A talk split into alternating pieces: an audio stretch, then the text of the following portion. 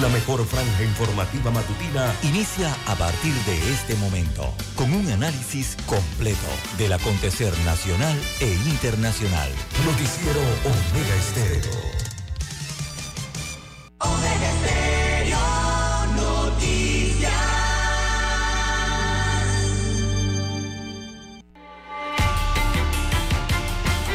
Continuación, los titulares, con los hechos que son noticias hoy.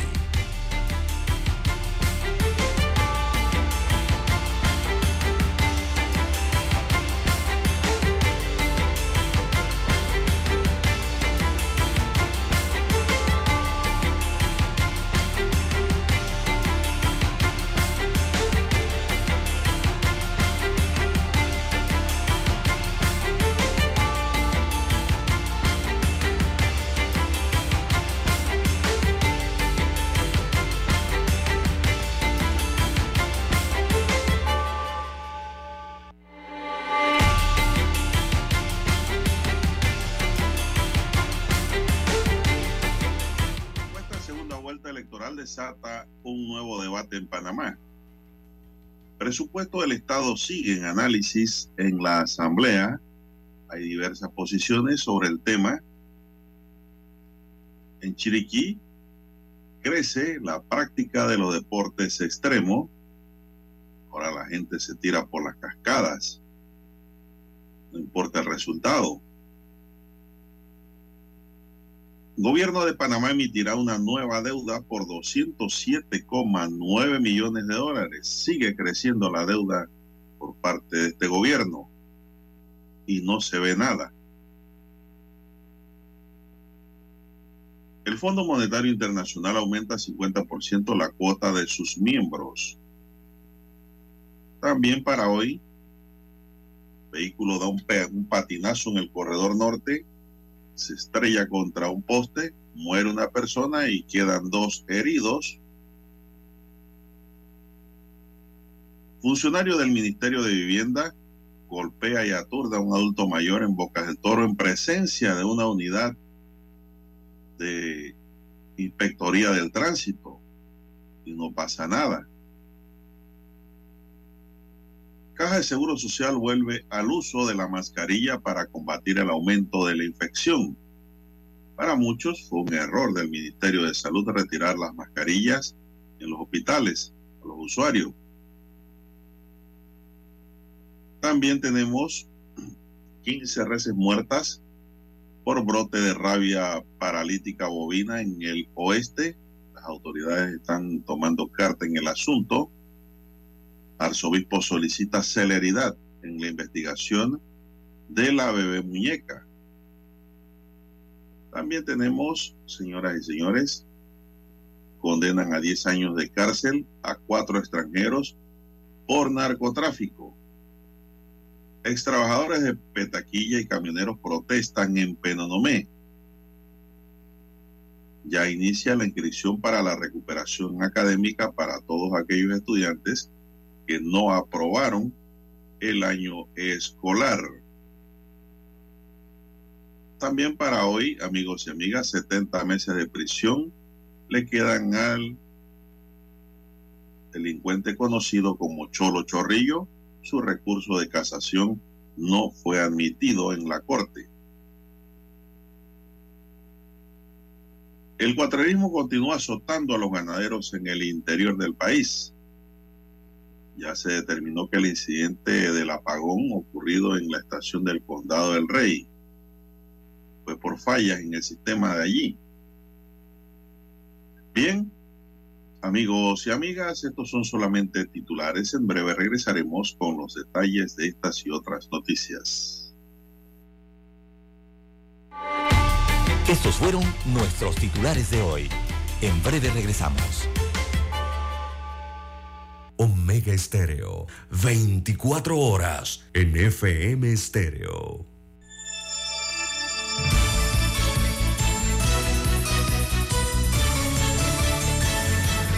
Omega Noticias.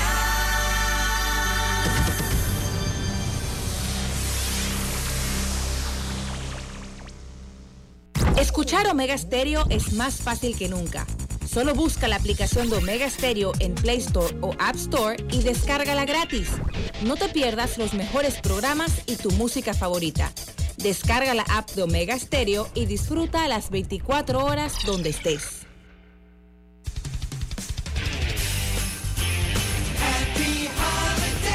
Omega Stereo.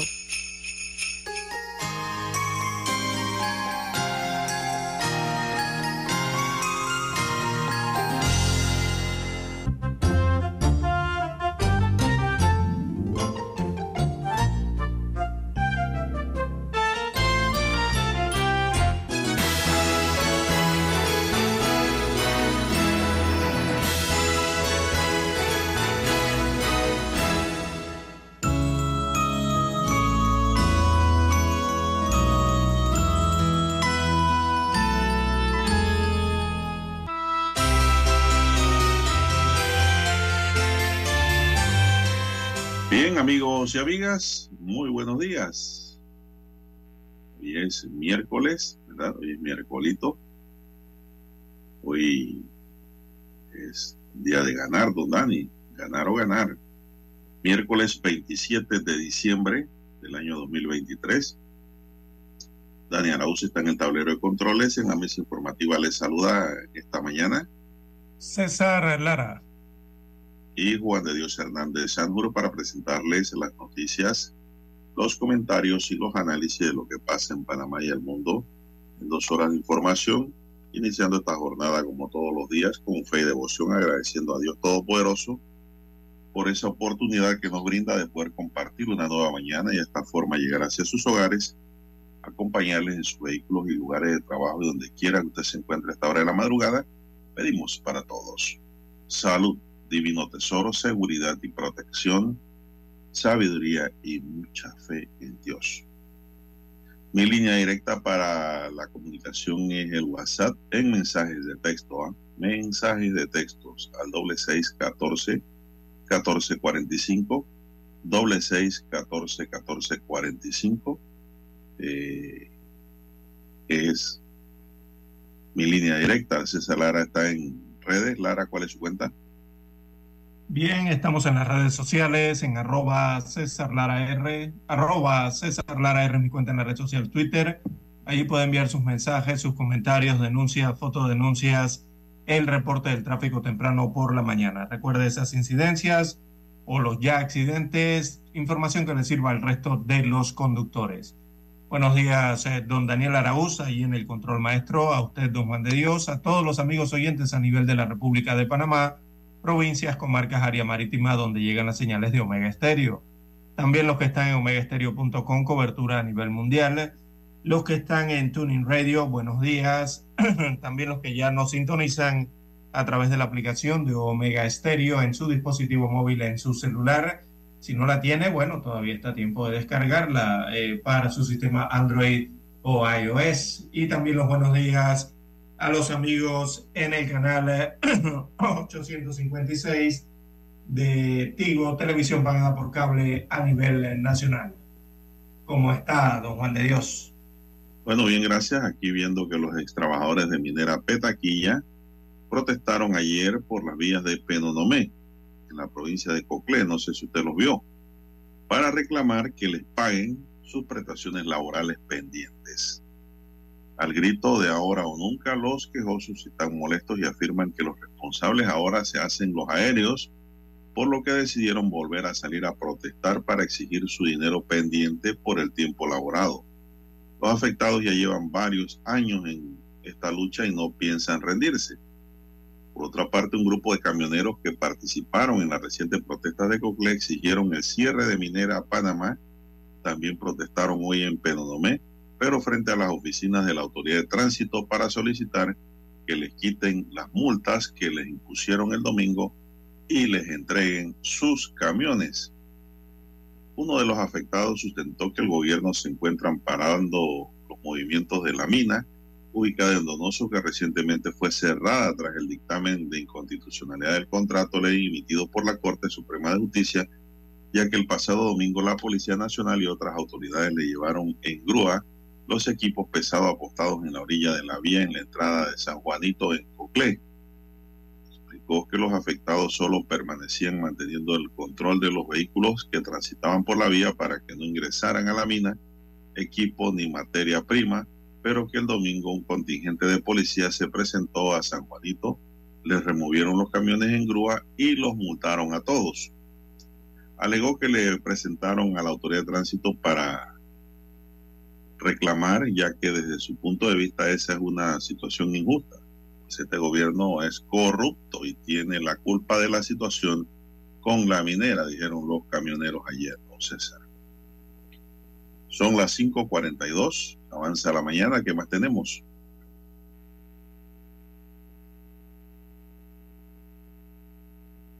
El micrófono cerrado, César. Bien, seguimos acá nosotros, señoras y señores. Bien, Reina. 5.43 minutos. Tienen el micrófono cerrado. Bien, las 5.43 minutos de la mañana en todo el territorio nacional. Bueno, vuelve el uso de mascarillas para combatir el aumento de infección. Eh, destacan los principales medios eh, a nivel nacional, eh, en los hospitales eh, principalmente. Parece que las personas y los medios se han sorprendido por esta situación y no creo que esto eh, deba generar ningún tipo de sorpresa. Pero en fin, destaca la información que ante el reciente repunte de casos de infecciones respiratorias, la Caja del Seguro Social ha, ha tomado la decisión de reintroducir el uso obligatorio de mascarillas dentro de todas sus unidades médicas, todas sus instalaciones. Así que eh, explican desde la Caja del Seguro Social que esta medida se implementa con el objetivo de reducir la propagación de enfermedades respiratorias. Y ahí está la respuesta, sin ningún tipo de, de- de sorpresa por el hecho, ¿no? Eh, la Caja del Seguro Social aplicará estrictas normas de precaución, incluyendo medidas de higiene respiratoria y etiqueta de tos. Dentro de estas medidas eh, se proporcionarán mascarillas o pañuelos desechables a los pacientes que presenten tos y secreciones respiratorias. Además, se llevarán a cabo sesiones informativas dirigidas al personal de la Caja del Seguro Social sobre el uso correcto de las mascarillas y la importancia del lavado de manos para prevenir enfermedades como la gripe, resfriados y la COVID-19 o la COVID-19. Así que esta iniciativa eh, incluye la disposición de dispensadores de gel alcoholado, algo que se había olvidado. Eh, también el jabón y el papel toalla en las áreas eh, de espera y baño dentro de las instalaciones hospitalarias, como parte de los esfuerzos para mantener altos estándares de higiene. Es que ahí está la respuesta, altos estándares de higiene. Es más, esto nunca debió quitarse, lo del jabón alcoholado, aunque sé que en las instalaciones de salud y de Caja del Seguro Social se mantienen. Estas medidas aplicadas nuevamente para el uso de mascarillas en las instalaciones de salud serán seguidas por el personal de atención médica como los administrativos.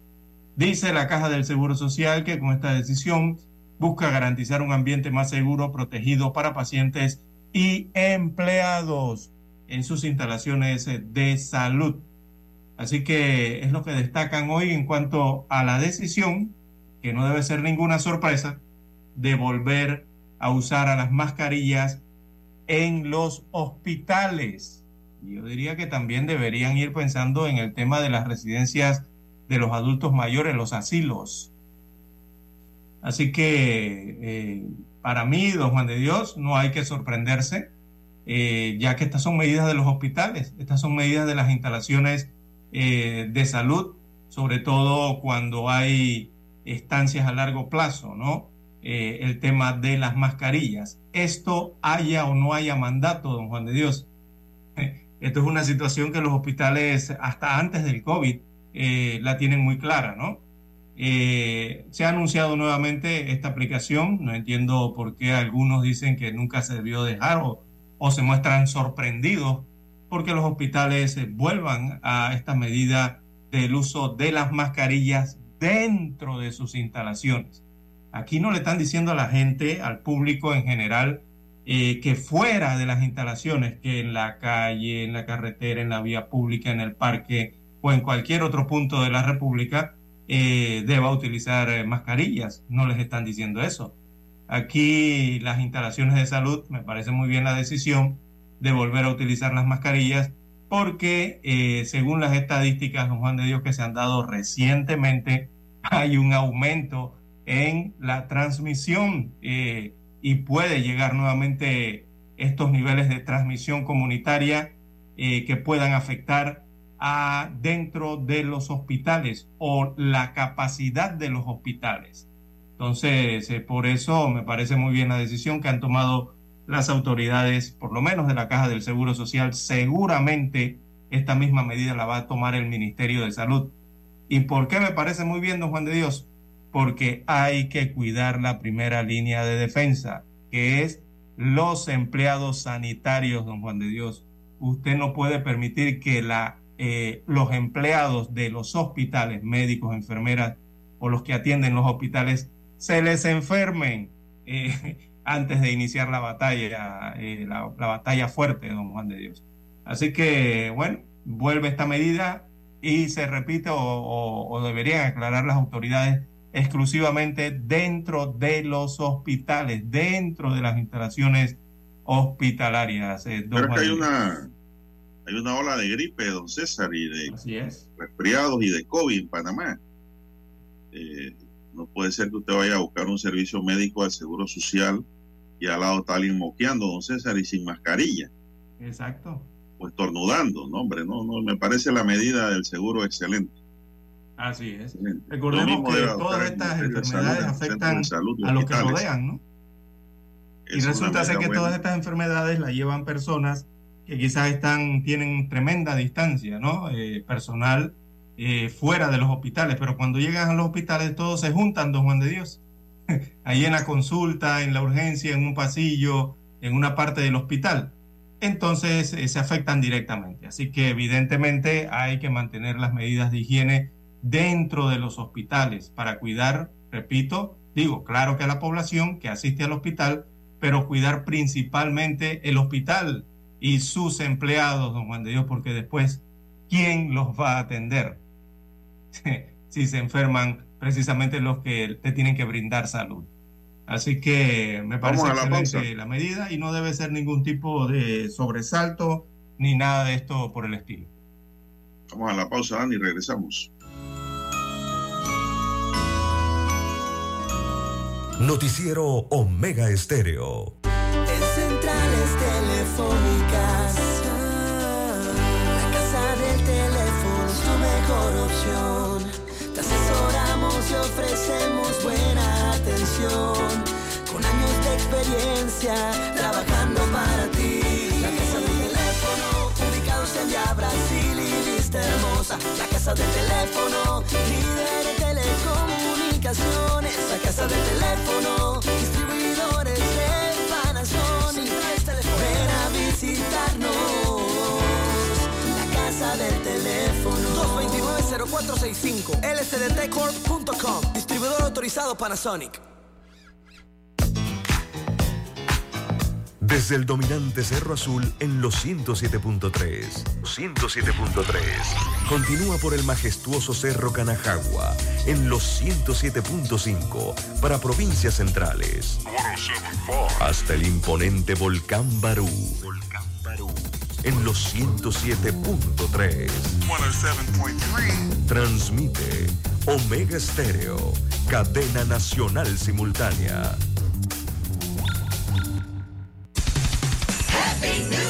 Omega Stereo.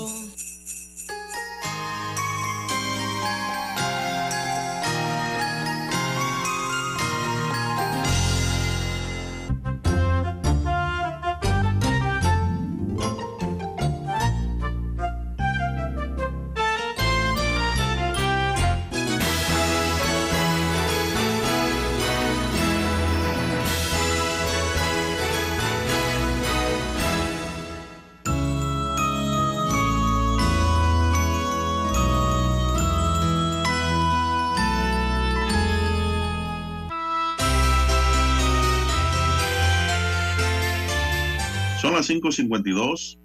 Este miércoles los residentes de Los Rosales en Vista Alegre y de Nuevo Chorrillo en Cerro Silvestre. Ambos en Arraiján, provincia de Panamá estarán sin suministro de energía durante unas siete horas debido a la reubicación de redes eléctricas a solicitud del proyecto de línea 3 del metro. Los Rosales en Vista Alegre y Nuevo Chorrillo en Cerro Silvestre. Según detalló la empresa Naturgix, se tiene programado efectuar los trabajos desde las 7 y 15 de la mañana hasta las 2 de la tarde. Mientras se efectúan los trabajos en el corregimiento de Vista Alegre se mantendrán sin energía. La barriada Los Rosales, Centro de Atención Integral a la Primera Infancia y Guardería Sol Naciente, la Plaza Los Rosales, la Plaza Universal, el Colegio San Gabriel de la Dolorosa, la Plaza Jade y Loma, Bonita. En tanto, en el corregimiento Cerro Silvestre, la falta de electricidad afectará Residencial Villa Alegre, Parque Acuático Edén, Autoservicios TIN, Materiales y Autorepuestos Casa Juan, ubica Urbanización Colinas del Sol, Plaza Ideal, Plaza Infinity, Melo, Texaco Nuevo Chorrillo, Distribuidora General, Luces del Alba, Escuela Armonía, Colinas del Oeste, Super Colinas y entrada de Nuevo Chorrillo. Toda esa área estará sin luz por unas siete horas. De igual forma, también serán afectadas las áreas aledañas a la vía interamericana entre Loma Bonita y entrada de Nuevo Chorrillo. Y de forma temporal se afectará el suministro en la vía interamericana entre el Supercarnes de Vista Alegre y la entrada de la barriada Bella Alegre.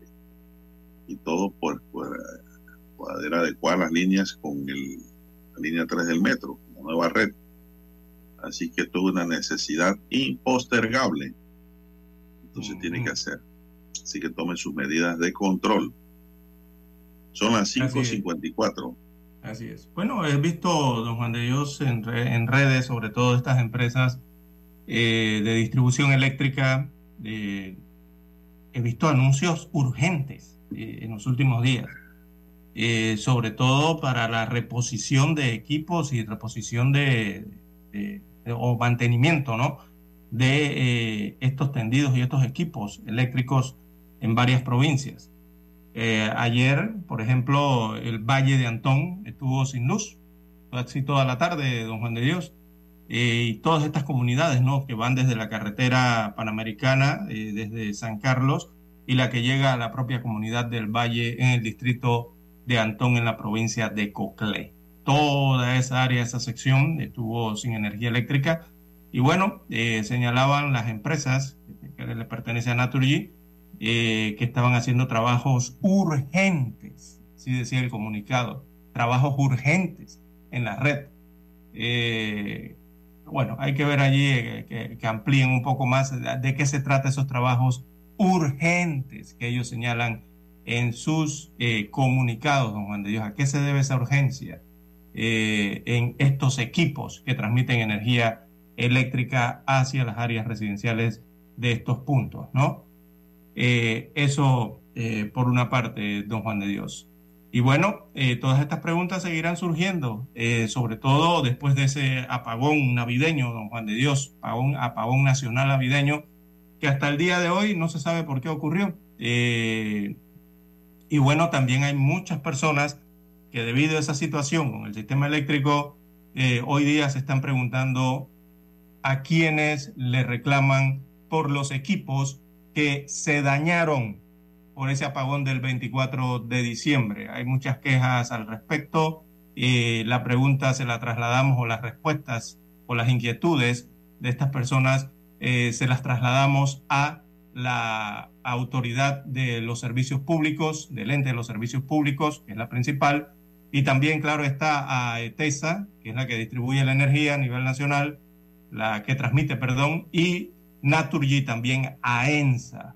Eh, los usuarios, bueno, eh, los clientes deberán recurrir y, y, poner sus quejas sobre sus daños, entiendo yo, a, yo los enviaría a, su respectiva distribuidora, si es Naturgy o ENSA, y también enviar esa misma queja a un CC o presentarla ante la ACEP, ¿verdad?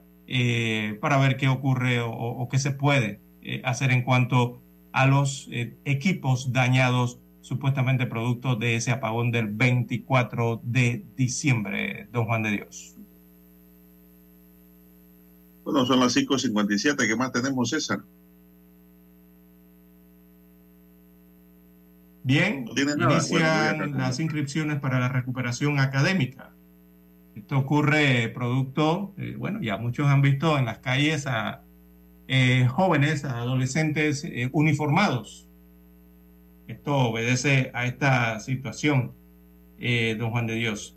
Así que, bueno, van a iniciar estas inscripciones.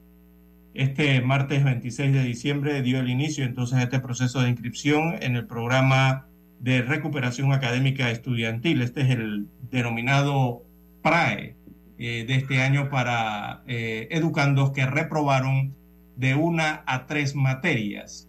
El Ministerio de Educación divulgó que las clases para los estudiantes que deben cumplir con el PRAE se dictarán del 2 de enero hasta el 2 de febrero del año 2024, mientras que las evaluaciones se efectuarán desde el día 5 al 9 de febrero y la entrega de notas, o sea, las calificaciones, será del día 12 mm, de febrero, se estarán entregando las calificaciones. Esto es, un, es una instrucción rápida, porque mire usted, 12 de febrero ya entregan las calificaciones. Bueno, la entidad eh, del Ministerio de Educación, en este caso, eh, detalla que los estudiantes a quienes eh, deben asistir a clases uniformados y cumplir con el horario establecido, se les permitirá escoger el colegio donde desean realizar su recuperación académica, pero este debe estar incluido en la lista de planteles escogidos para ello por la comisión regional. Así que dicha comitiva también le corresponde seleccionarlos a los docentes, eh, que en este caso dictarán las clases según las necesidades por asignaturas reprobadas, los cuales deben estar registrados en el sistema de elegibles eh, del MEDUCA. En años anteriores, el pago por materia que debe consignar eh, cada estudiante ha sido de 7 dólares, 7 balboas, por lo que el MEDUCA, que aún no ha dado a conocer la cantidad de estudiantes que reprobaron este año, eh, sustentó que el remanente de dinero se utilizará para gastos de papelería, útiles de limpieza, pago al personal colaborador, según adelantó la institución eh, oficial de educación en el país.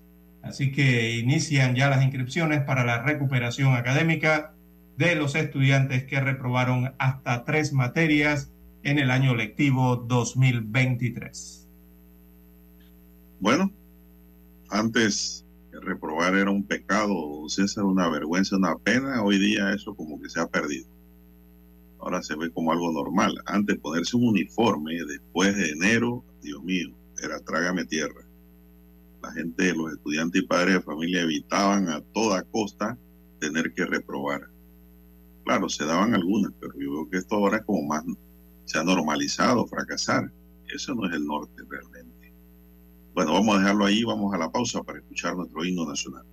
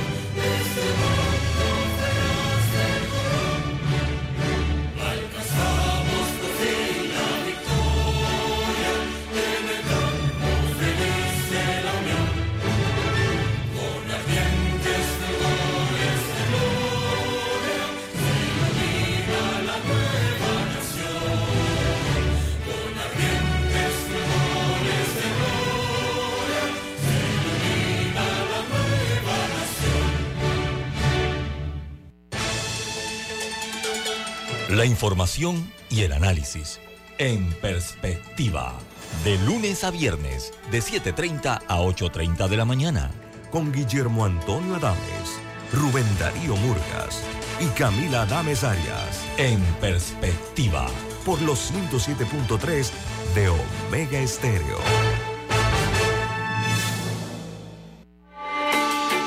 Noticiero Omega Estéreo.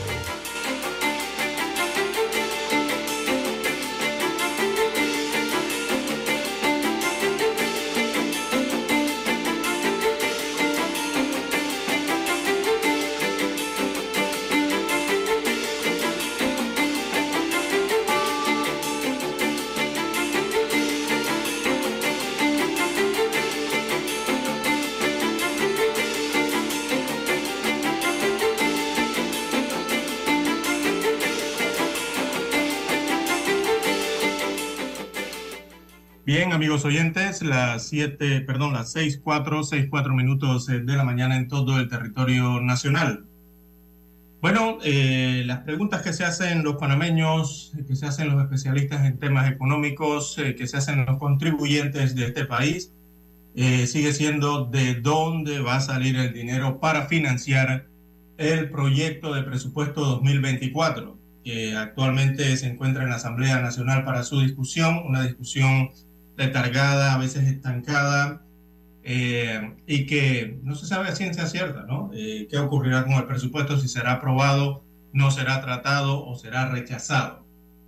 Así que todo esto se basa realmente en la pregunta de cómo conseguir los fondos eh, para ese presupuesto. Están hablando de 30 mil millones de dólares y sobre todo cómo conseguir fondos con una economía que, según el propio ministro Héctor Alexander, se le escuchaba en la presentación del presupuesto y en la comisión de presupuesto, creará cerca de dos, crecerá eh, en un 2.5% en el año 2024, eh, frente al 6% que habían ellos mismos en el Ministerio de Economía y Finanzas calculado este año 2023, pero que no va a crecer 6% ni ahora ni para lo que viene a futuro.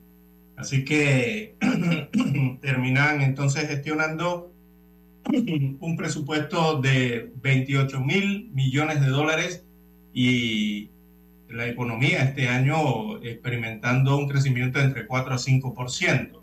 El resto del dinero, eh, ¿cómo se financiará o de dónde saldrá? Es la gran pregunta que nos hacemos todos. Eh, las autoridades del Ministerio de Economía y Finanzas eh, se sentaron a programar ese presupuesto.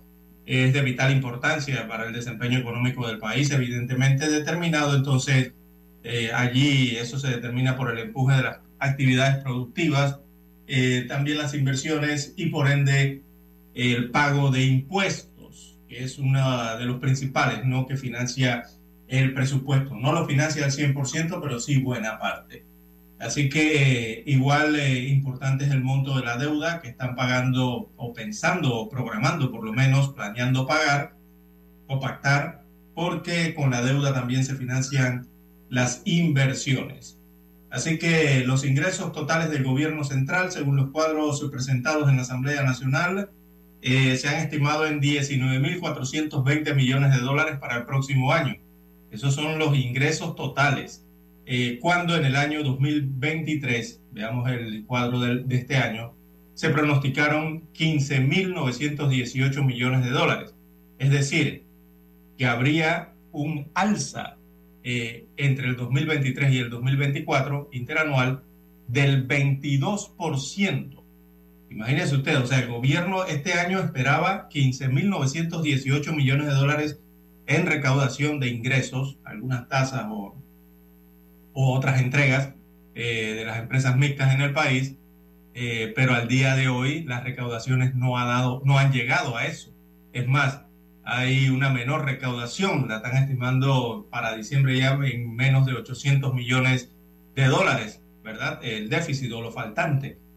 Eh, si en el 2023 no lograron los 15.918 millones de dólares, uno se pregunta cómo es que para el presupuesto del próximo año entonces, eh, se ha estimado que recaudarán 19.420 millones de dólares. Si este año no han podido llegar a la meta. Así que 22% de aumento sería lo que se requerirá en el 2024 en impuestos en recaudaciones para el Estado eh, para lograr eh, sufragar parte del presupuesto general del próximo año. Eh, de ese total, según este cuadro, para el año 2024 los ingresos corrientes están calculados en 11.834 millones, mientras que hay otros 7.586 millones previstos como ingresos de capital, que no es más que fondos que se buscarían eh, para eh, financiar, o sea, para financiamiento. Esto significa eh, pedir prestado.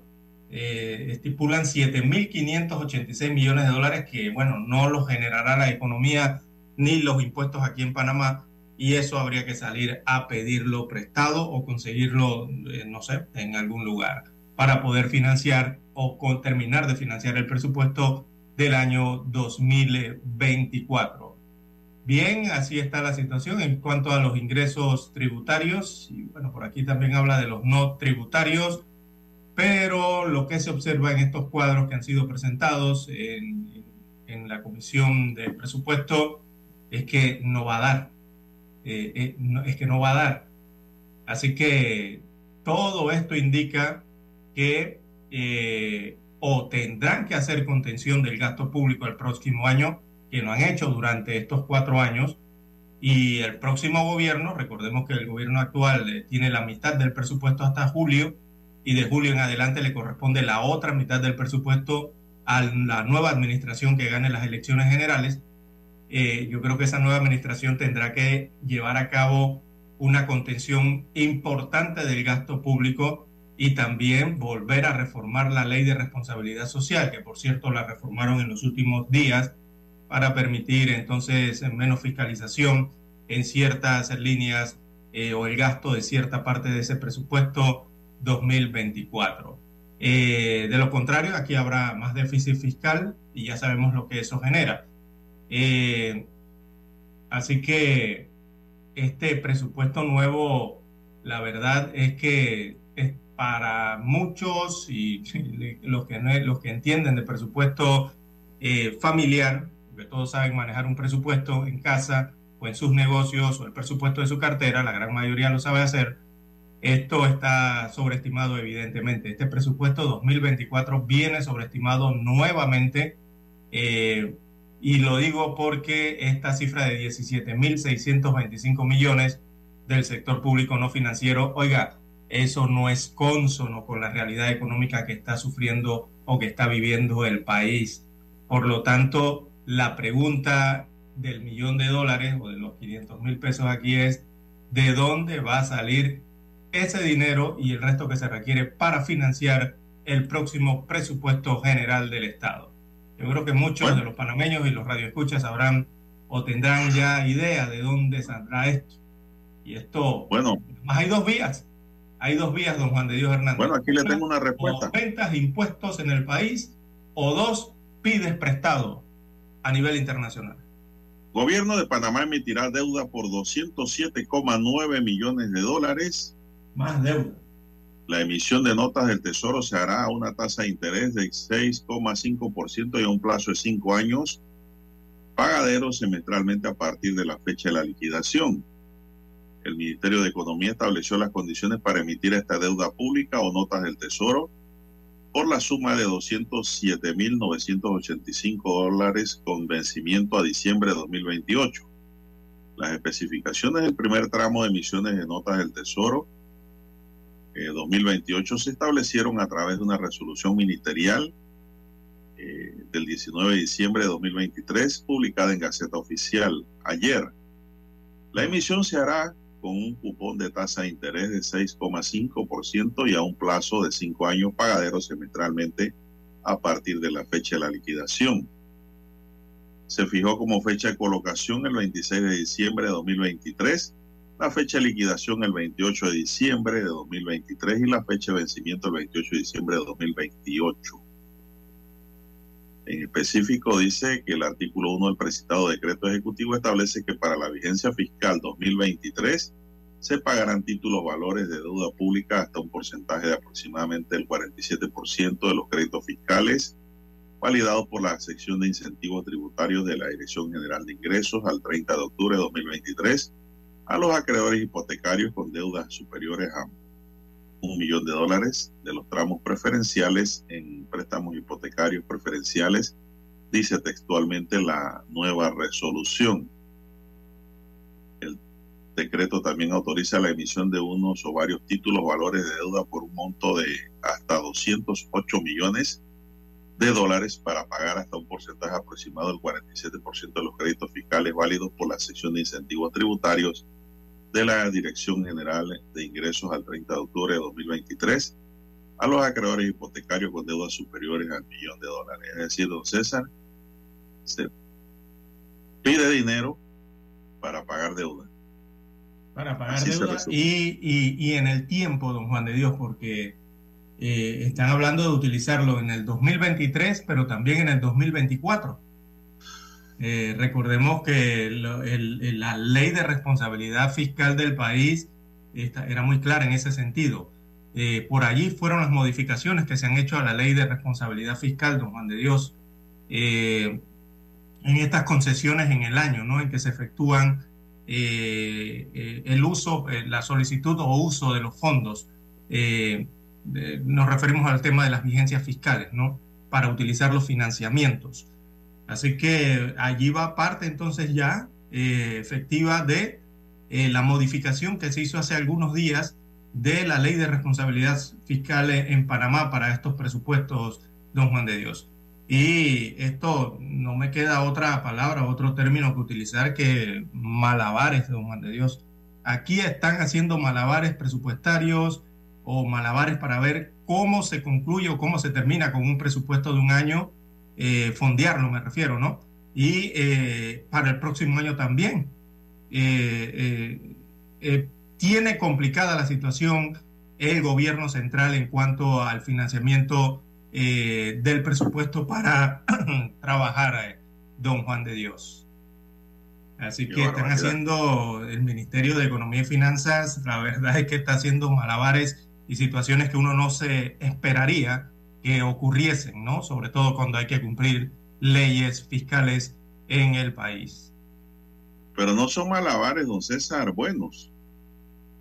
Son malabares que nos crean más problemas a futuro. Exactamente.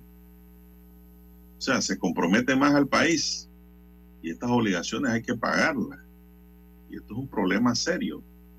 Eh, no hay medida de contención del gasto de ninguna naturaleza. Para nada, don Juan de Dios. Y el presupuesto es mayor. es increíble. El gobierno de Nito Cortizo es increíble. No, no muestra seriedad de ningún sentido. Esto no puede ser. Y así pretenden seguir gobernando cinco años más la misma mancuerna. Eso es imposible. Como dice el amigo Charlatan, eso es imposible. Así es. en los últimos. Aquí hay que traer gente que piense diferente. Ajá en los últimos cuatro años, don Juan de Dios, eh, la deuda, eh, veo aquí un cuadro de la deuda emitida pública, esto viene siendo por administración, y la que, la que ha asumido, la que ha emitido el país durante la administración del presidente Laurentino Cortizo Cohen, ya llega a los 20 mil millones de dólares en deuda, don Juan de Dios, tan solo en estos cuatro años, ¿no? Cuatro años y medio, me parece, de, de administración gubernamental. Esto es sin precedentes, esto es histórico, eh, don Juan de Dios, comparado con los, eh, los, las cifras de las administraciones anteriores. Bien, hay que hacer la pausa las no gobierna hora de la mañana y retornamos con más información.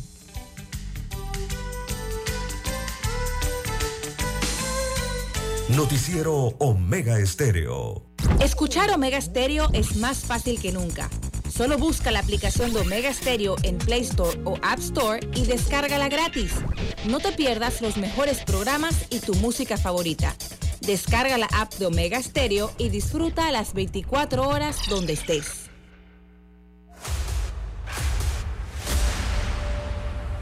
Desde los estudios de Omega Estéreo, establecemos contacto vía satélite con la voz de América. Desde Washington, presentamos el reportaje internacional.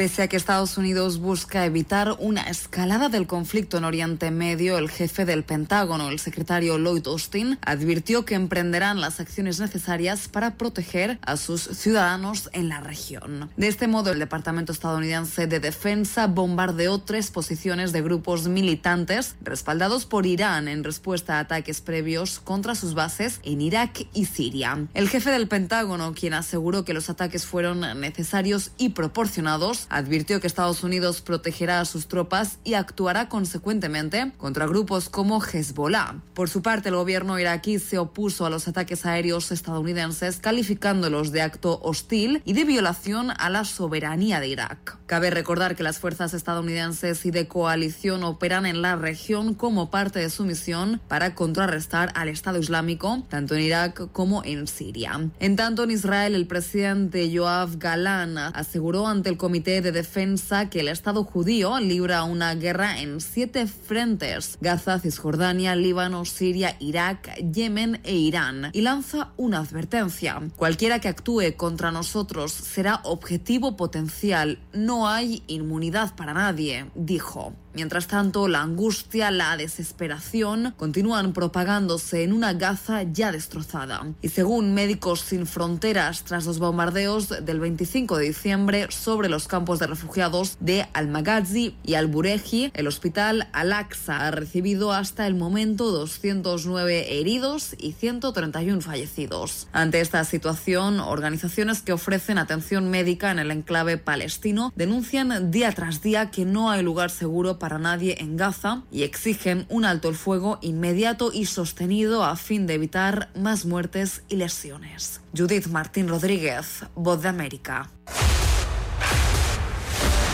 Escucharon vía satélite desde Washington el reportaje internacional. Omega Estéreo, cadena nacional. Nuestros ríos y mares están contaminados. No tires desechos en las calles. Deposita la basura en recipientes. Ministerio de Ambiente, por un desarrollo sostenible. Panamá sigue creciendo. Desde el dominante Cerro Azul, Omega Estéreo cubre las provincias de Panamá, Colón, Darién, Panamá Oeste y las playas en los 107.3. Continúa desde el majestuoso Cerro Canajagua en los 107.5, cubriendo todas las provincias centrales hasta el imponente volcán Barú en los 107.3 para las provincias de Chiriquí, Bocas del Toro y Veraguas. Omega Estéreo para todo Panamá.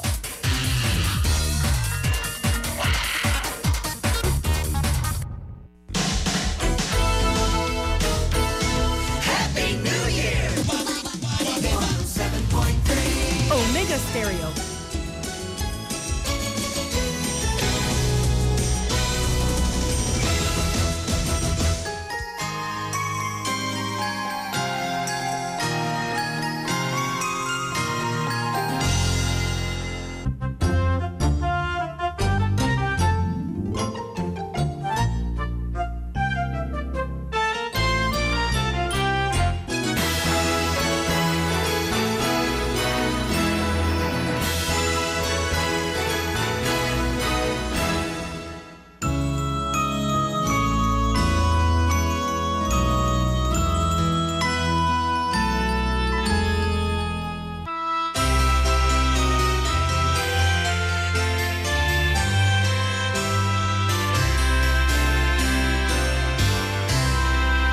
Bueno, seguimos, don César. Bueno, este tema del presupuesto, don César, preocupante realmente.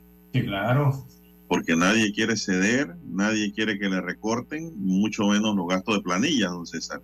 Sí, y, y, y los gastos que tienen que ver con, con, sí, que tienen que ver con el funcionamiento en, en el Estado, en planilla principalmente, y lo otro que tiene que ver en viáticos, don Juan de Dios, y otros gastos que se hacen dentro del Estado, que bien se pueden recortar o, o incluso algunos hasta eliminar, no sé si temporalmente, hay que ver las leyes si lo permiten, eh, pero aquí hay que ajustarse el cinturón.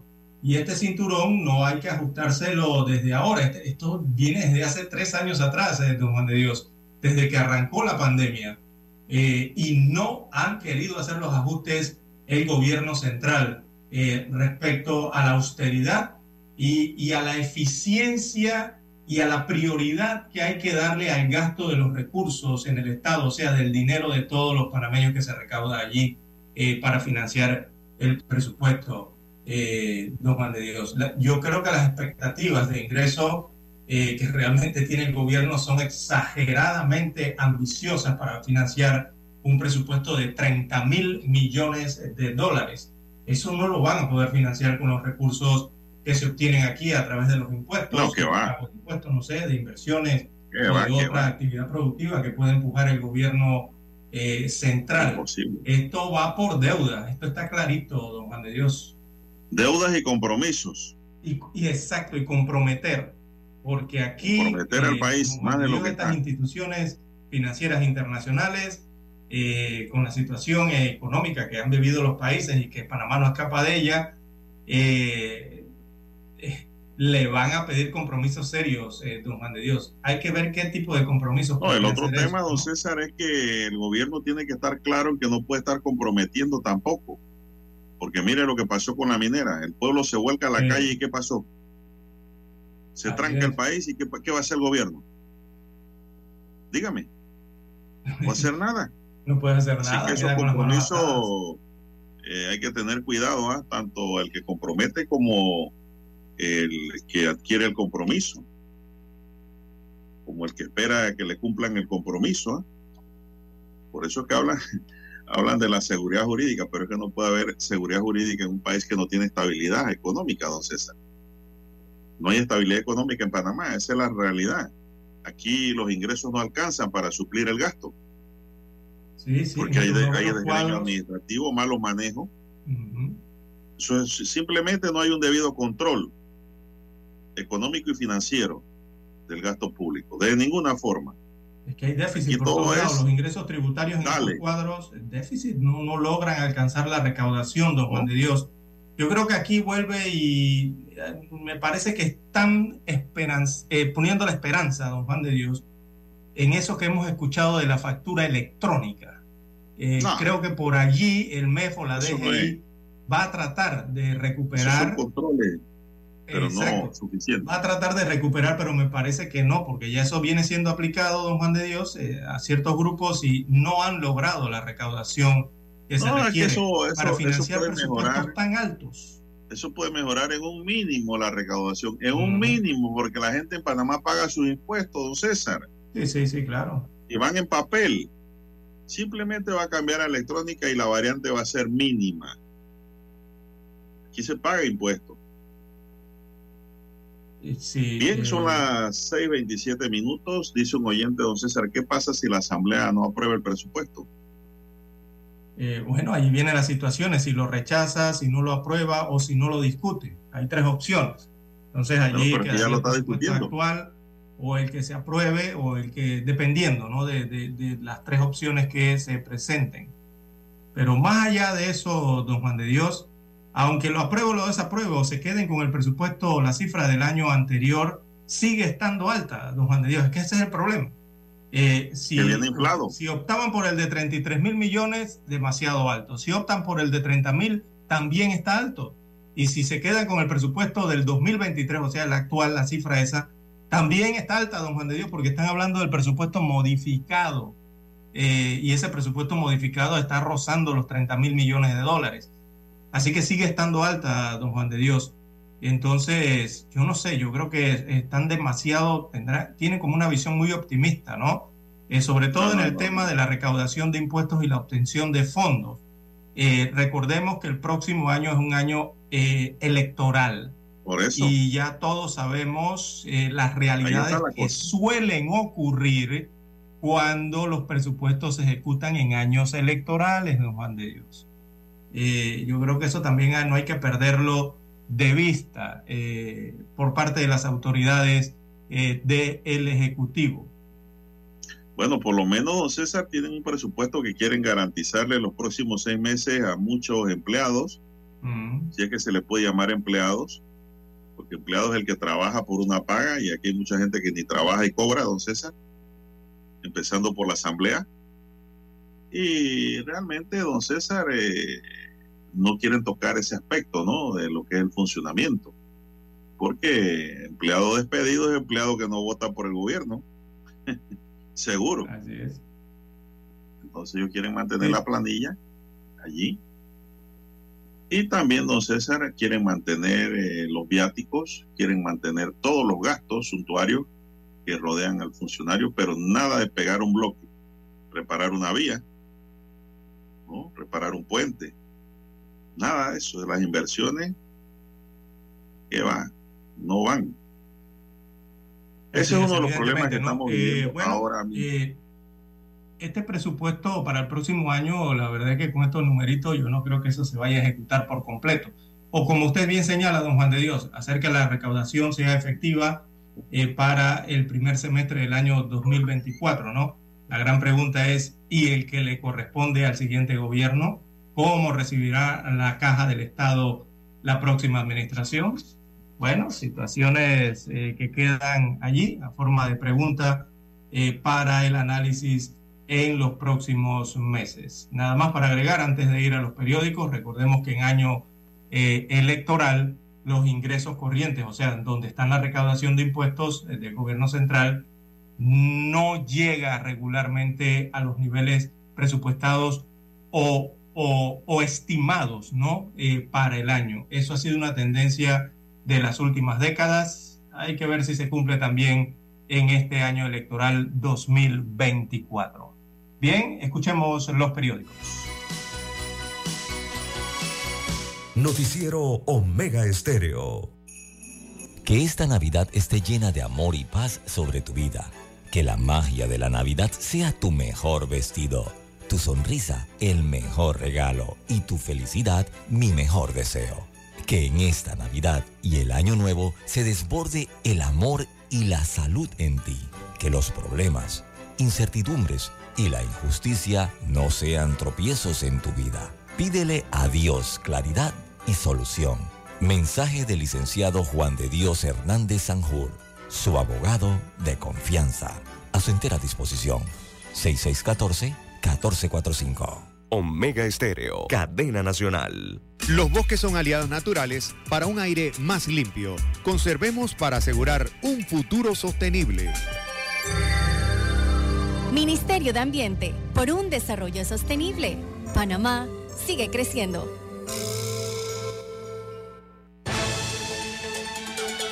La información y el análisis. En perspectiva. De lunes a viernes, de 7.30 a 8.30 de la mañana.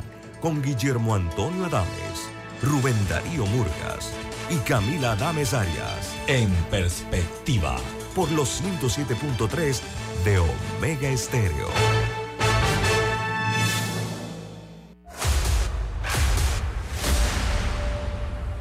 Desde los estudios de Omega Estéreo, establecemos contacto vía satélite con la voz de América. Desde Washington, presentamos el reportaje internacional.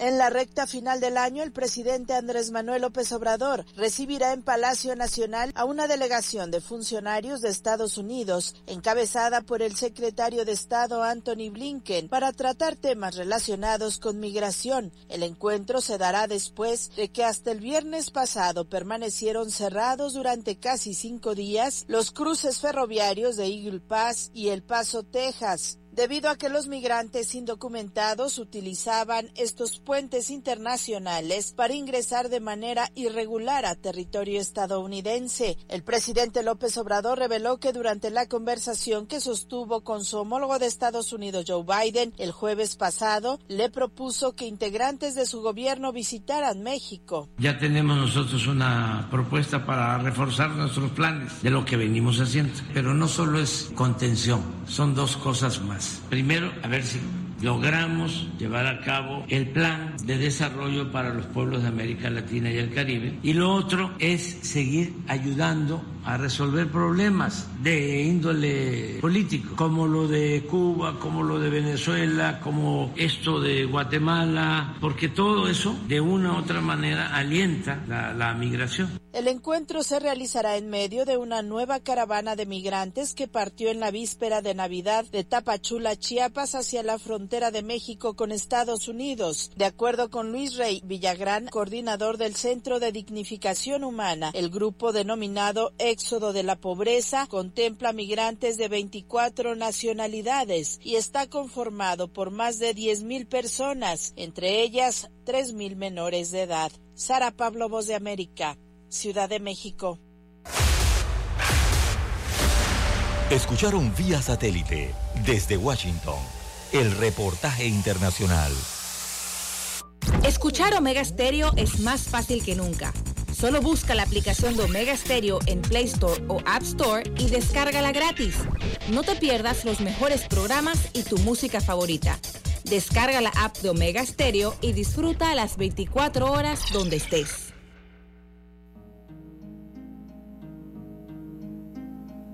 Cual hoja de los árboles cae, el último mes se despide de este año 2023, mismo que está por finalizar.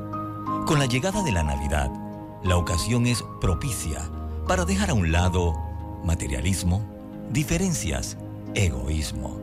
Vivimos en un mundo con enfermedades, pobrezas, guerras, injusticias. Con la Navidad nacen las ilusiones, la fe, y la esperanza. Llena el espíritu de sentimientos que se vierten en nobleza. Un abrazo, una llamada, un te quiero. Navidad. Es momento de valorar, agradecer, pero sobre todo compartir con aquellos que menos tienen. Felices fiestas de fin de año. Les desea la cadena nacional simultánea Omega Estéreo.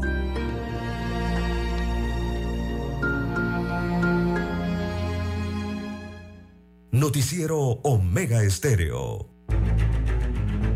Las noticias impresas en tinta sobre papel.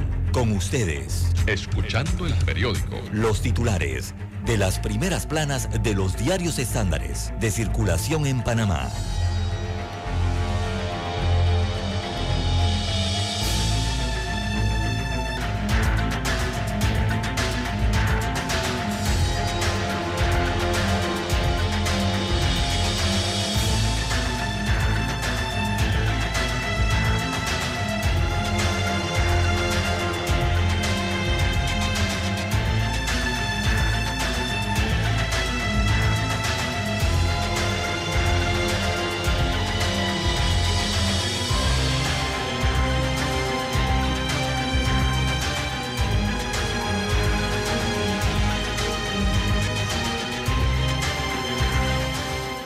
Amigos oyentes, el diario La Prensa titula para este 27 de diciembre, órgano ejecutivo sobreestimó los ingresos del presupuesto del año 2024. La gran pregunta es, eh, ¿de dónde saldrán los fondos para financiar este presupuesto estatal? Bueno, para el año 2024 los ingresos corrientes están calculados en 11.834 millones de dólares, lo que representa un 8.5% más que los cálculos en el presupuesto del año 2023. Esta alza se proyecta a pesar de conocer que la economía crecerá a un ritmo mucho más lento en el país. También, eh, bueno, continúa precisamente ese pulseo por el presupuesto del 2024. Eh, los diputados en la Asamblea Nacional no se ponen de acuerdo, por lo menos los que integran la Comisión de Presupuesto de la Asamblea nacional. Esta comisión legislativa decretó un receso para votar este miércoles 27 de diciembre a las 11 de la mañana el bloque financiero del proyecto de ley 1041 que incluye el presupuesto general del Estado para el año 2024. También en otros títulos del diario La Prensa para hoy, los intentos de Ricardo Martinelli Berrocal por frenar a fiscales jueces y magistrados que lo procesan. Hay, una, hay un análisis especial en el diario La Prensa en sus páginas internas el día de hoy. También, bueno, Flor Misrachi tiene al grano, habla del turismo en Panamá. Eh, está en el diario La Prensa, versión web, y también la versión impresa. También en otros títulos, eh, para la mañana de hoy tenemos, se concreta emisión de notas del Tesoro para reconocer interés preferencial a los bancos. Esto tiene que ver con los créditos hipotecarios. También Asamblea Nacional pagará 49.134 dólares por la rehabilitación de una fuente. ¿Sí? Así como usted lo escucha, amigos oyentes. Casi 50 mil dólares para rehabilitar una fuente de agua eh, dentro de las instalaciones de la Asamblea Nacional. También para hoy, en la Ruta 2024, Comisión de Justicia y Paz reforzará observación electoral con tecnología. Ayer se reunieron con miembros del Partido Revolucionario Democrático. Se van a reunir con todos los partidos políticos. También eh, tenemos para hoy en el diario La Prensa, Caja del Seguro Social retorna al uso de mascarillas en sus instalaciones de salud. Esto debido a las infecciones respiratorias. También el Instituto de Meteorología invierte un millón de dólares para mejorar el pronóstico del clima. Eh, también para la mañana de hoy, eh, bueno, el diario La Prensa tiene aquí, eh, Judy Meana enciende nuevamente las redes tras publicación en contra de la periodista del diario La Prensa. Se refieren específicamente a la periodista Flor Misrachi. Así que continúa esa arremetiendo una contra otra, ¿no? Aparecen ataques entre periodistas. Pero bueno, así es el Panamá. Bien, en otros títulos para la mañana de hoy, el 18% del presupuesto modificado se irá al pago de la deuda. Tampoco hubo reducción de presupuestos para los viáticos y dietas dentro de este presupuesto estatal. Y eh, a nivel eh, regional, la principal información del diario La Prensa, bueno, habla de la crisis migratoria entre la desaparición y la selva. Tienen un reportaje hoy el drama de los niños migrantes en el tapón del Darién. Así que en el tapón del Darién, ubicado entre Colombia y Panamá, se ha convertido en el escenario de un dramático éxodo que supera cualquier expectativa y estadística previa. Y los más afectados son los niños, los niños que viajan solos o los migrantes eh, que viajan solos, ¿no? En este caso que serían los niños. Eh, a nivel internacional, veamos rápidamente el diario La Prensa en su sección del mundo. Sindicatos y organizaciones sociales marcharán este miércoles contra las reformas de Javier Milei. Así que saldrán a manifestarse por las calles de Buenos Aires para plantear su rechazo a las reformas anunciadas por el nuevo gobierno de Argentina. Estos son los principales titulares que aparecen en portada del diario La Prensa. Ahora revisemos la primera plana de la estrella de Panamá. Bueno, la estrella de Panamá para hoy, rápidamente aquí vamos a ver qué nos dice. Segunda vuelta para elección presidencial cobra fuerza. Personalidades del mundo político panameño están de acuerdo con el establecimiento de una segunda vuelta electoral y coinciden en que este tipo de consulta fortalecería a quien gane los comicios. Más de 7.000 candidatos se disputarán los 885 puestos de elección. El director de organización electoral, Osman Valdés, explicó que los panameños elegirán a 885 autoridades en mayo de 2024. Entre ellas está el presidente de la República, 20 diputados del Parlacén, 71 diputados de la Asamblea, 81 alcaldes, 701 representantes de corregimientos y 11 concejales. Las primas de seguro suben 10,6% hasta octubre. De enero a octubre de 2023, las primas suscritas reflejaron un total de 1.496.7 millones de dólares, es decir, un 10,6% más con respecto a 2022. Los ramos que más crecieron fueron salud, con 376.1 millones de dólares, automóvil con 238.5 millones de dólares, colectivo de vida 212,7 millones de dólares, vida individual 155,1 millones de dólares, incendio y líneas aliadas 154,1 millones de dólares. Las pólizas, don César, de seguro de autos subieron ¿eh? considerablemente. Shakira, eh, Shakira fundida en bronce, una estatua de la famosa cantante colombiana Shakira de 6,40 metros de alto con un peso de 6 toneladas y elaborada en bronce, fue inaugurada ayer en Barranquilla en el conocido Malecón del Río. Fue realizada por el artista plástico Gino Méndez y encargada por la alcaldía barranquillera en honor a la artista. Los tres jugadores que despertaron grandes emociones en 2023 al abrir el álbum de, las los grandes momentos vividos por las selecciones nacionales en 2023 aparecen personajes que nos emocionaron como Linet Cedeño, José Bernal y Oldemar Castillo.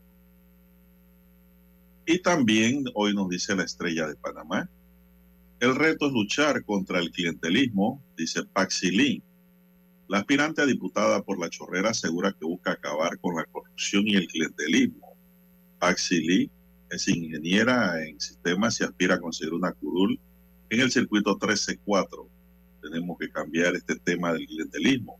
Muchas personas piensan que los problemas se les van a resolver ahora con la política y no es así, dijo la candidata. Bien, amigos y amigas, estos son los titulares que hoy nos brinda la estrella de Panamá y concluimos con ello la lectura de los titulares correspondientes a este miércoles. Hasta aquí, escuchando el periódico. Las noticias de primera plana, impresas en tinta sobre papel.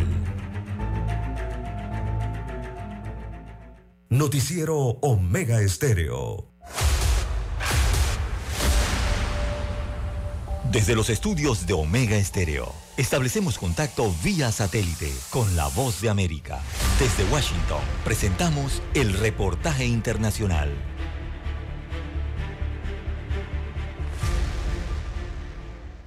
Las proyecciones de la Comisión Económica para América Latina y el Caribe CEPAL para los próximos 12 meses indican que se mantendría el bajo dinamismo económico en la región. Se prevé que el contexto internacional continúe siendo poco favorable, con un crecimiento del PIB y el comercio mundiales muy por debajo de los promedios históricos. A su vez, en el ámbito interno se mantendrá el reducido espacio de política fiscal, aunque la reducción en la inflación en la región abre más espacio para la política monetaria en los países. Ante estas circunstancias, indica el organismo, se proyecta para 2024 un crecimiento promedio del 1.2% para América del Sur, 2.1% para Centroamérica y México y 2.8% para el Caribe sin incluir a Guyana.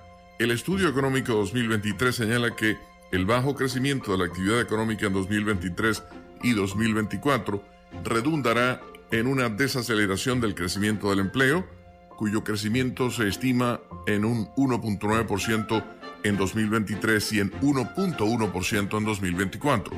De igual manera, preocupa cuál será la calidad del empleo en ese contexto de bajo crecimiento, ya que es muy probable que los trabajadores se vuelvan más vulnerables, tengan menos niveles de protección social y se empleen en sectores menos productivos.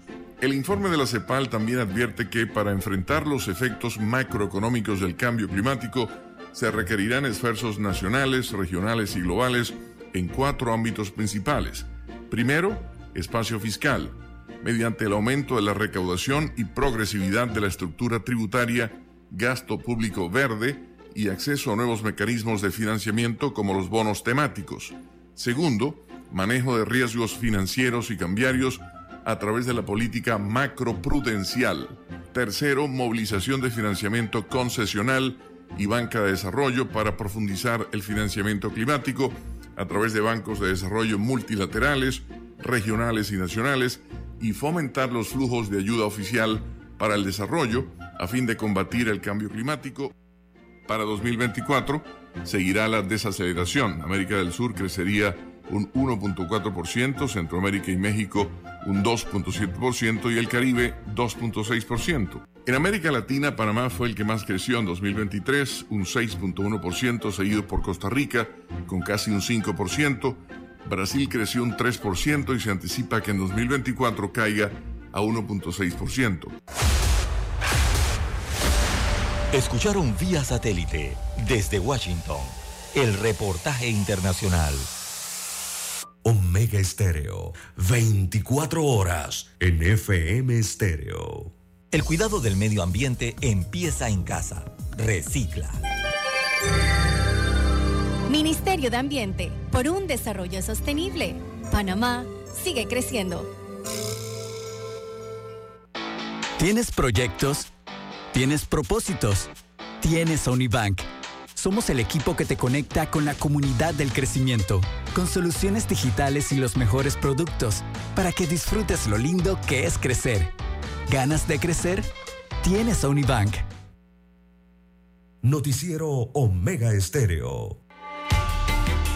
Es momento de adentrarnos al mar de la información. Este es el resultado de nuestra navegación por las noticias internacionales más importantes en este momento.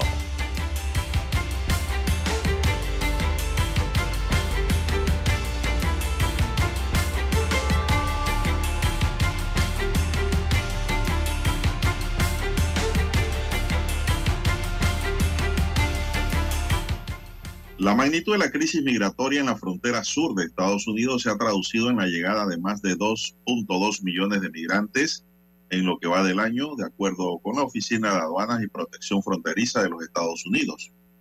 Según dicha oficina, de enero a noviembre de 2023, 2.240.000 personas llegaron a la frontera, mientras que para el mismo periodo, en 2022, fueron 2.326.700 11 migrantes, lo que representa pues 1.856.323 también para el año 2021.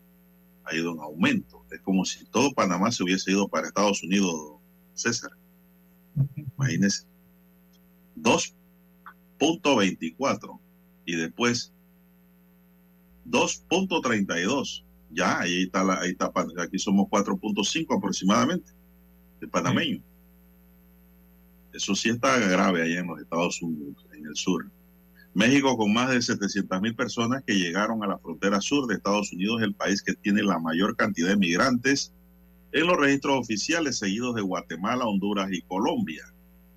Con el objetivo de controlar la migración a través de la frontera, una delegación en representación del presidente estadounidense Joe Biden viajará el miércoles a México para negociar de urgencia con el mandatario mexicano Andrés Manuel López Obrador. El Departamento de Estado estadounidense dio a conocer en un comunicado su intención de buscar medidas que permitan la reapertura de todos los puertos fronterizos, ya que algunos de ellos han tenido que cerrar temporalmente debido a la magnitud de la crisis migratoria. En víspera de esta visita de la delegación estadounidense, una caravana de más de 10.000 migrantes partió en Nochebuena desde la frontera sur de México hacia los Estados Unidos para protestar contra los acuerdos entre ambos países para realizar una mayor contención del flujo migratorio.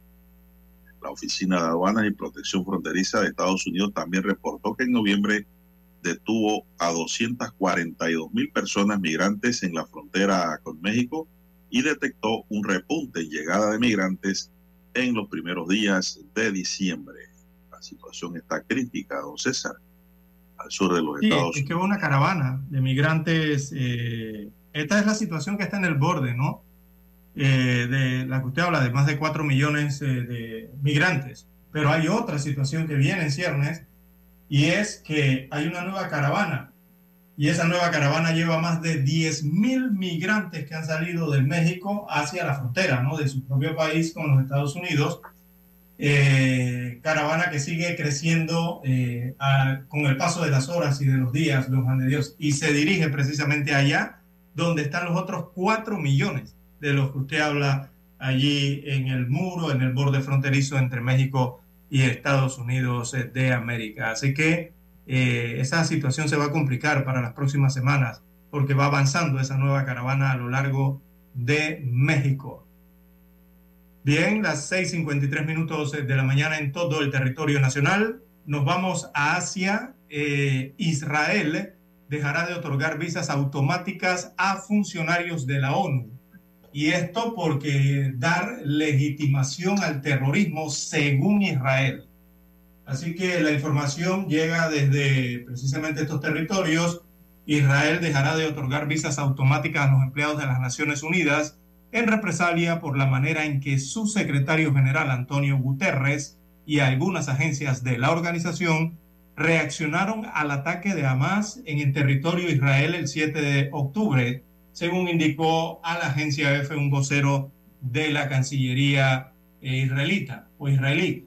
Eh, abro comillas, cito el comunicado, nos, no vamos a dar eh, las visas en forma automática por la forma en que la ONU, desde el secretario general y algunas agencias, respondieron a la masacre del 7 de octubre dando legitimación al terrorismo y guardando silencio ante el sufrimiento de los ciudadanos israelíes. Esto fue lo que indicó el vocero del Ministerio de Exteriores de Israel. Este funcionario precisó que las visas se otorgarán o no previo estudio de caso por caso.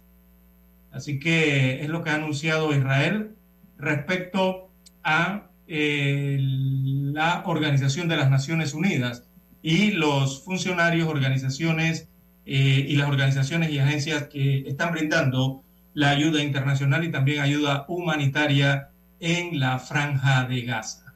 Bueno, eh, la situación se complica aún más en este pequeño territorio.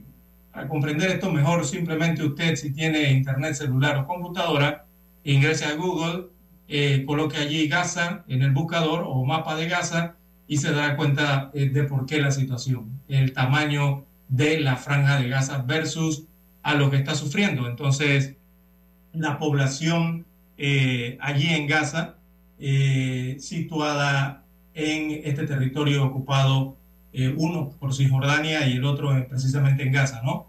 en, en estos territorios al occidente de Asia.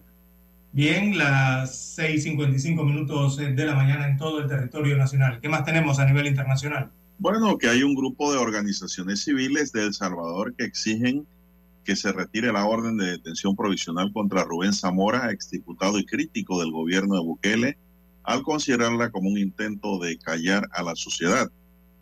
Estamos exigiendo que se le respete la vida, se le respete su libertad que se le retire la orden de captura que han emitido en contra de él porque es ilegal e inconstitucional y además es inmoral, dijo a la agencia F. Ronald Umaña del movimiento Resistencia Ciudadana.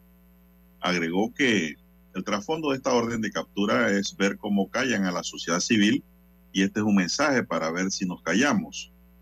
El 23 de diciembre se dio a conocer una resolución en el proceso por la masacre del Mazote, donde el ejército ejecutó unos mil civiles en 1981, en la que se ordenó prisión provisional contra el expresidente Alfredo Cristiani de 1989 a 1994 y los ex directivos de la Asamblea Legislativa de 1993, entre ellos estaba Zamora, crítico del gobierno de Nayib Bukele. La jueza Mirlala Portillo eh, que es acusada de opacidad por la querella del proceso penal y de dilatar el avance a juicio, indicó que en su resolución que estas personas supuestamente encubrieron a los procesados contra la promulgación de una ley de amnistía de 1993. A juicio de Umaña, a la jueza es obvio que le dieron órdenes de sacar esa orden de captura porque ella debe saber que hay un artículo 125 de la Constitución que le da un fuero a los diputados en el tiempo que no son responsables de las opiniones o de los votos que hayan emitido. Advirtió que por su edad Zamora no puede estar en ninguna cárcel de estas. Allí lo terminarían asesinando y que aquí sube de escalón la dictadura, aquí la represión va a ser más clara, va a ser manifiesta en el país. Además de representantes de resistencia ciudadana al que pertenece Zamora, el pronunciamiento público se sumaron el bloque de la sociedad civil, el movimiento auténtico salvadoreño, la mesa de trabajo para una pensión digna y justicia plena. Así que pues hay una orden contra el diputado por haber César aprobado en ese entonces una amnistía. si las amnistías están en la Constitución. Me parece que sí es una persecución política de Nayib Bukele, don César, contra el opositor. Son las 7, 6.58 minutos. Bien, a 6.58 minutos, eh, Estados Unidos eh, confirmó el derribo de decenas de drones y cinco misiles lanzados por rebeldes hutíes, esto en el Mar Rojo, ¿verdad? Esta es la entrada entonces al canal de Suez. Eh, según el Departamento Estadounidense de Defensa, los ataques se produjeron en un periodo de 10 horas en contra de distintas embarcaciones comerciales. Eh, así lo ha confirmado el Pentágono. Eh, no hubo daños a los barcos en el área ni se reportaron heridos, según informó el Comando Central del Pentágono en una publicación en redes sociales describiendo un bombardeo de 12 drones, tres misiles balísticos antibuque y dos misiles de ataque terrestre durante un periodo de 10 horas. Recordemos que los rebeldes yemeníes, eh, ¿verdad? Los hutíes, están respaldados por Irán. Según la información, habrían indicado unas horas antes que efectuaron un disparo de misil contra un buque carguero en el Mar Rojo y un ataque con drones en dirección a Israel. Así que el barco fue identificado como el MSC United y dispararon drones contra blancos militares en el sur de Israel. Bueno, esto forma parte entonces de la coalición de 10 países que se organizó, o 9 países realmente, España salió de esa coalición, y son 9 para contrarrestar ataques eh, de hutíes yemeníes en el Mar Rojo. Eh, Yemen está allí a la entrada, ¿no? En la península, esta enorme península arábiga, eh, en la entrada entonces de ese estrecho eh, que lleva al canal de Suez y que, bueno, es utilizado por el comercio mundial a través de estas grandes embarcaciones, sumado a la situación de sequía que presenta el canal de Panamá. Muchos barcos están decidiendo hacer el trayecto más largo, más extenso en días eh, a través del canal de Suez. Y bueno, allí esta coalición lo que está tratando es de garantizar el paso de estos barcos que en su mayoría precisamente pertenecen o tienen bandera eh, o son de empresas navieras estadounidenses. Las 6.59 minutos de la mañana en todo el territorio nacional. Bueno, Daniel Araúz, Araúz nos indica que ya tiene la señal satélite desde Washington. Adelante. Noticiero Omega Estéreo. El satélite indica que es momento de nuestra conexión. Desde Washington, vía satélite. Y para Omega Estéreo de Panamá, buenos días, América. Buenos días, América. Vía satélite. Desde Washington. Desde Washington les informa Henry Llanos. Estados Unidos ataca a militantes en Irak luego de haber sufrido un ataque con drones. Nos informa Jacopo Lucy. Estados Unidos llevó a cabo ataques aéreos este lunes y martes en Irak, matando a militantes y destruyendo tres instalaciones utilizadas por grupos afiliados con Irán, que habían estado apuntando a tropas estadounidenses y de la coalición, según el Pentágono. Estos bombardeos tienen como objetivo responsabilizar a los elementos directamente culpables de los ataques contra las fuerzas de la coalición en Irak y Siria y degradar su capacidad para continuar los ataques. Siempre protegeremos nuestras fuerzas. Estados Unidos dijo que ningún civil fue afectado. Jacopo Luzzi, Voz de América. Hasta finales de noviembre de este año, 297 mil cubanos, haitianos, nicaragüenses y venezolanos llegaron legalmente a Estados Unidos con parol humanitario. Los haitianos son la nacionalidad con mayor número de beneficiados del programa, con más de 120 mil personas. El resto corresponde a más de 62 mil cubanos, unos 54 mil nicaragüenses y más de 81 mil venezolanos, según registros de la Oficina de Aduanas y Protección Fronteriza de los Estados Unidos.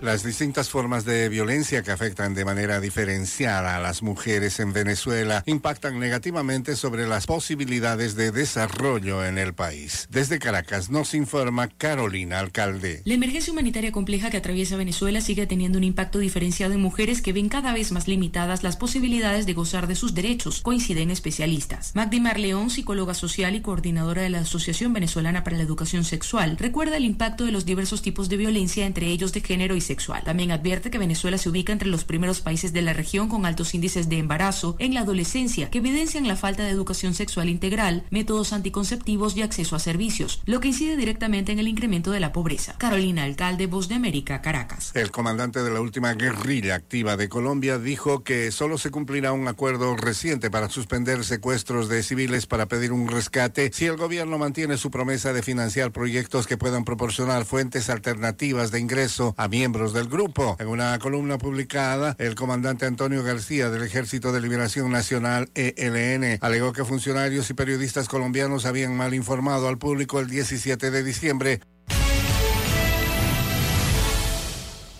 Un balance positivo entregaron las autoridades en Colombia en la celebración de la Navidad. Millones de colombianos celebraron en familia alrededor de platos típicos de la gastronomía de las diferentes regiones del país, mientras esperaba la llegada del niño Jesús, que como es costumbre en Colombia trajo regalos a grandes y pequeños. El general Nicolás Zapata, subdirector de la Policía Nacional, reportó una sensible disminución en la violencia y la accidentalidad vial. Logramos disminuir el delito que principalmente afecta a la convivencia, que es el homicidio. Representa una disminución de 33%. Se atendieron 86 mil llamadas de la comunidad. Un aspecto que resaltamos nosotros ha sido la disminución respecto al tema de la accidentalidad o siniestros viales, promedio 28%. Pese a un leve descenso en las cifras de lesionados con fuegos pirotécnicos, las autoridades señalaron que más de 90 personas tuvieron quemaduras con estos artefactos en la noche de Navidad y en lo que va de diciembre la cifra ya es de 546 afectados. Por su parte, el presidente Gustavo Petro, quien departió un almuerzo con personas sin hogar que fueron invitadas al Palacio Presidencial, envió un mensaje de paz y optimismo a los colombianos. Este año tiene que servirnos para superar los conflictos, la violencia intrafamiliar, la violencia en las regiones de Colombia, para que podamos sentar las bases serias de superar la pobreza. Nosotros tenemos que luchar por la paz en el mundo, paz en Colombia, paz en nuestros corazones, paz en los hogares, paz para que los niños y niñas puedan nacer, crecer, vivir felices. En tanto, las autoridades reiteraron el llamado a los colombianos a que las fiestas de Año Nuevo se celebren en paz y sin el uso de fuegos pirotécnicos para evitar que las cifras de personas lesionadas con estos artefactos continúen aumentando. Manuel Arias Naranjo, Voz de América, Colombia. Desde Washington, vía satélite. Y para Omega Estéreo de Panamá, hemos presentado Buenos Días, América. Buenos días, América.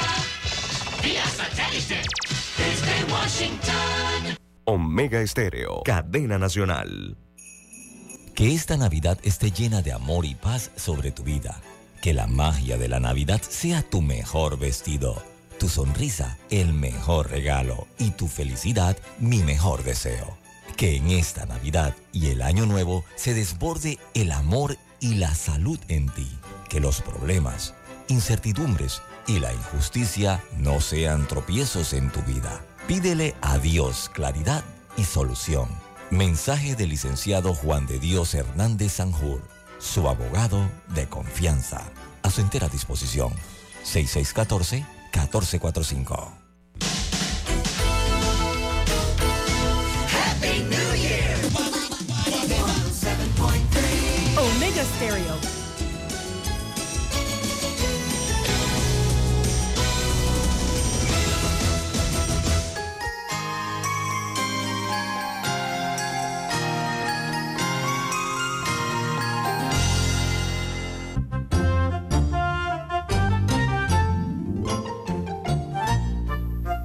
Seguimos, son las 7, 7 minutos. Bueno, César, aquí están preguntando si el presupuesto no se aprueba. Vamos a ver qué nos dice la Constitución. La Constitución nos dice en su artículo 272, don César, eh, que si el proyecto de presupuesto general del Estado no fuese votado a más tardar el primer día del año fiscal correspondiente, entrará en vigencia el proyecto propuesto por el órgano ejecutivo, el cual lo adoptará mediante decisión del Consejo de Gabinete. Si no es Esa es una opción de lo que puede pasar. Si no lo la vota, otra es, uno. la otra es, el 273 nos enseña, si la Asamblea Nacional rechaza el proyecto de presupuesto general del Estado, se considerará automáticamente prorrogado el presupuesto del ejercicio anterior hasta que se apruebe el nuevo presupuesto y también automáticamente aprobadas las partidas previstas en el proyecto de presupuesto rechazado respecto del servicio de la deuda pública, el cumplimiento de las demás obligaciones contractuales del Estado y el financiamiento de las inversiones públicas previamente autorizadas por la ley. Todavía estamos en el dilema de los dos caminos. Es la segunda opción. Se aprueba el 2023, pero con las partidas solo para la deuda que establece el nuevo presupuesto. La segunda Bueno, opción. veremos. Porque Y la tercera sería no votarlo. O sea, ni siquiera tratarlo, ¿no? Que tendría que ver con la primera opción, evidentemente. Así que así está la situación. Eh, el presidente, bueno, eso ocurre en la comisión de presupuesto eh, y se tiene previsto que hoy, bueno, vamos a ver qué resulta hoy, don Juan de Dios, porque esta comisión, además de que trabaja a puerta cerrada, eh, bueno, tiene sus recesos y se activa en cualquier momento. No es una comisión permanente de la Asamblea Pero Nacional. acuérdense que ellos, ellos necesitan tres días distintos, don César, para votar el presupuesto. Sí, primer debate, segundo debate y tercer debate, ¿no? Tres días distintos. Es decir, para ellos, su último día sería el primer día del año fiscal para un tercer debate. Correcto. De allí eh, sería rechazado.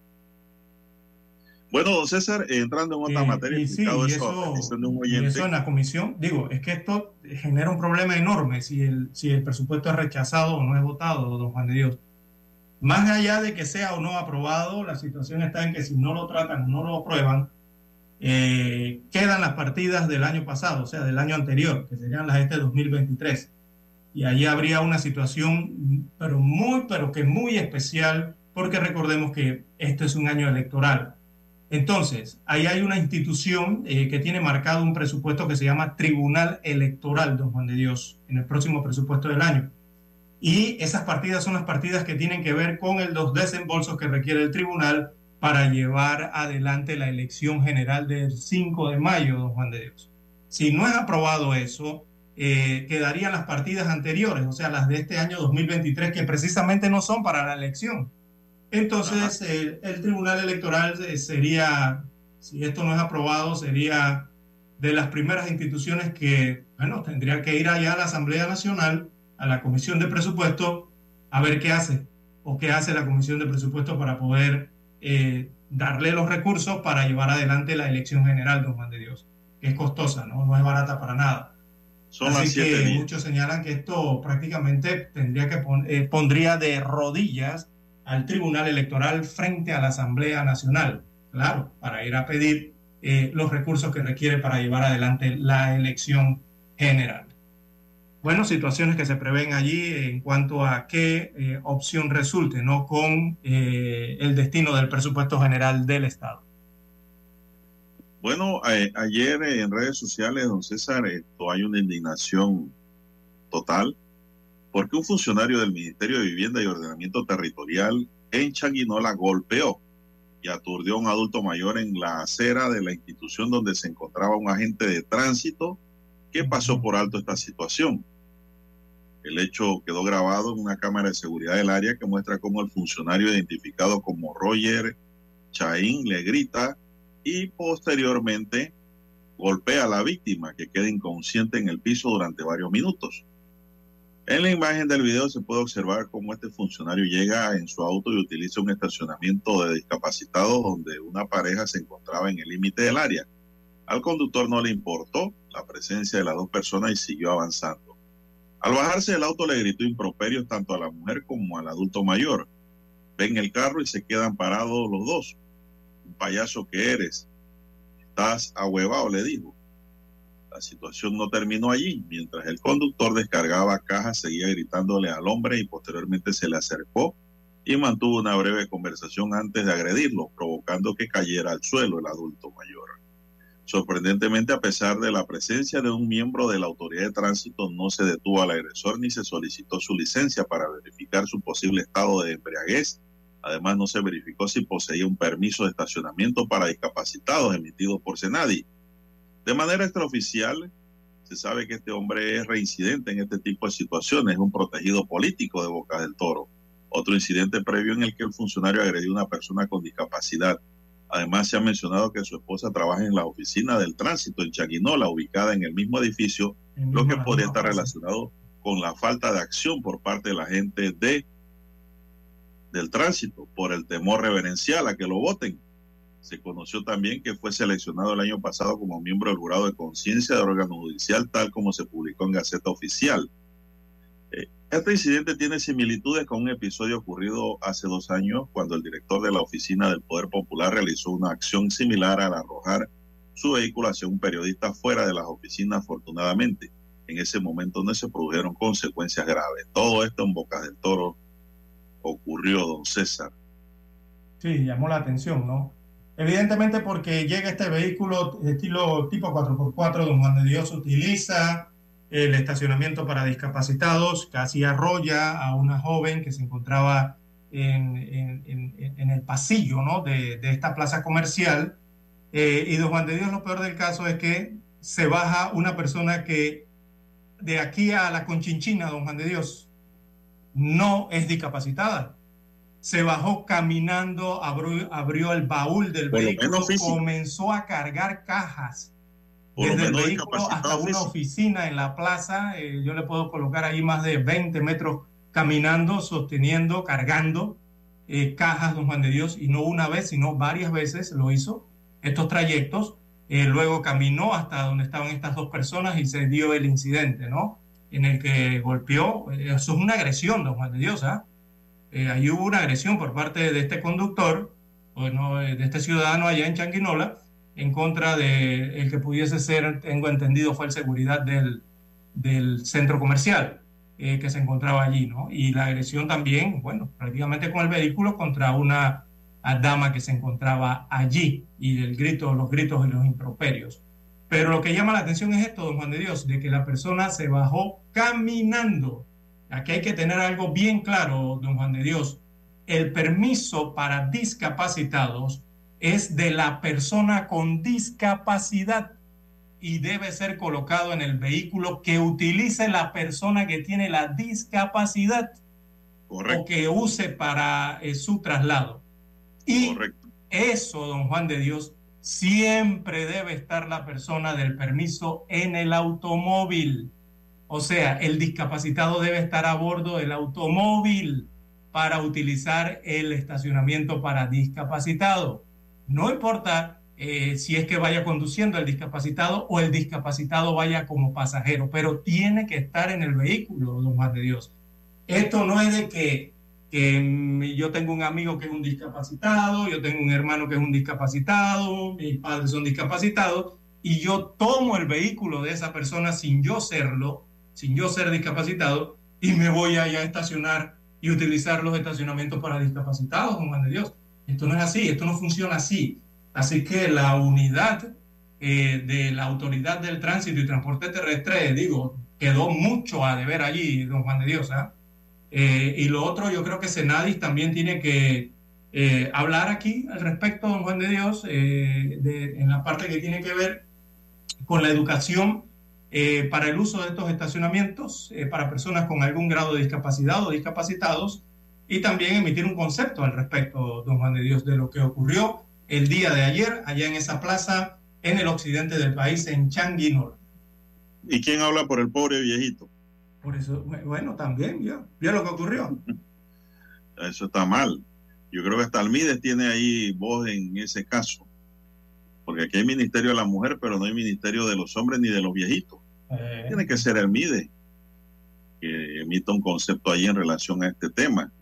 Eh, lo malo del policía, no es ni policía, del inspector de tránsito, que no se dan a respetar en la calle, por cierto, eh, es que no pidió la licencia al conductor, por lo menos para y el verificar. permiso, el permiso Y para el permiso, ¿por qué te paras allí? Ah, porque estos son políticos regionales, don César, en donde todavía se amarran los perros con chorizo. Ah, Allá existe el miedo, el temor. Como es un allegado al poder, porque lo vi en una foto abrazado con Hito Cortizo, esa persona ya me llegó a las redes, eh, campaña política, entonces un miembro de, de- de gobierno y que no se da su honor como alto funcionario o funcionario medio, lo que sea, pero es funcionario o lo que sea, o político, pero que le hace mucho daño al gobierno de Nito Cortizo con este tipo de acción, ¿no, César. Así es. A Robinson ni Es digo, porque para qué vamos a hablar de Robinson, Robinson allá. del circuito 1-1, ¿no? Así que para qué Eh. vamos a hablar los diputados allá sí. No vale la pena. Pero si el gobierno central, el ministro de Trabajo, tiene que llamarle la atención, Rogelio Paredes. No, y haber una revisión, por eso hablo de llamado de atención política Dios. y de abrazo cuando salen de la llamado de atención. Exactamente. De verdad, Mire, hay que respetar a los viejitos, a los adultos mayores. Por una Ellos parte. pueden decir patalear y hacer y uno tiene que portarse tranquilo en la calle porque son adultos mayores, Dani. Yo usted muy pronto va a ser adulto mayor, Dani, así que vaya grabando estas palabras. No, y la Así autoridad del tránsito y transporte, la autoridad del tránsito y transporte terrestre, y también Senadi, don Juan de Dios, eh, esto tiene que ver con ello. ¿Y por qué? Porque esta unidad debió pedirle la licencia, evidentemente, eh, Claro. y debió pedirle el permiso para utilizar el estacionamiento. Y llamaron Y si Policía tenía el Nacional. permiso- y si tenía el permiso, don Juan de Dios, revisar que ese permiso esté vigente, porque eso es lo otro que está ocurriendo. Recordemos que estos permisos son de cinco años de vigencia, pero muchos no los reactivan, o sea, muchos no lo, lo renovan, eh, no le dan renovación y continúan utilizando los permisos eh, expirados. Entonces, allí también viene otro tipo de infracciones, ¿no? Hacemos la pausa y retornamos.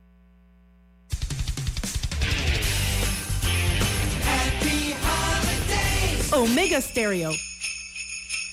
Noticiero Omega Estéreo. ¿Tienes proyectos?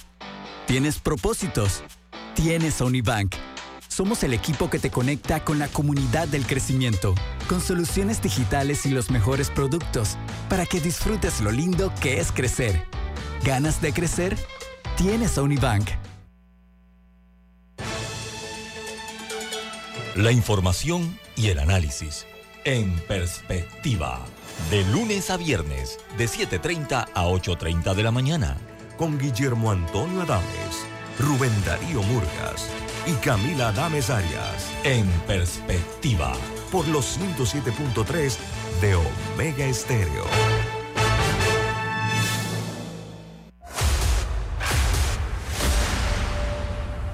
Desde los estudios de Omega Estéreo, establecemos contacto vía satélite con la voz de América. Desde Washington, presentamos el reportaje internacional.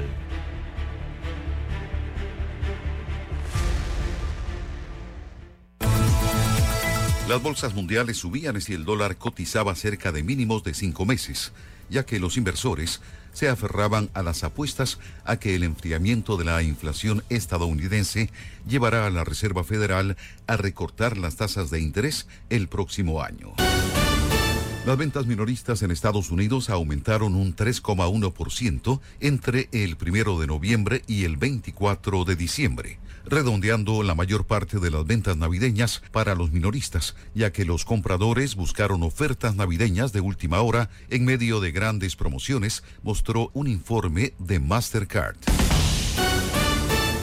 Apple presentó un recurso contra la decisión de prohibir las importaciones de sus relojes Watch basándose en una denuncia de la empresa médica Massimo, después de que el gobierno del presidente Joe Biden se negara a vetar la medida. El gigante tecnológico también presentó una solicitud de emergencia para que el Tribunal de Apelaciones del Circuito Federal de Estados Unidos detenga la prohibición.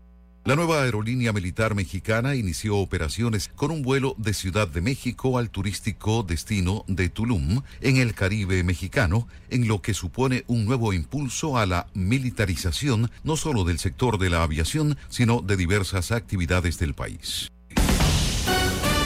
Una canoa que navegaba en un río de la provincia costera de Guayas se hundió en la Navidad mientras trasladaba a varios pasajeros, dejando una persona fallecida, cinco heridas y otra desaparecida, informó el organismo de socorro de Ecuador. Escucharon vía satélite desde Washington el reportaje internacional. Omega Estéreo, 24 horas en FM Estéreo.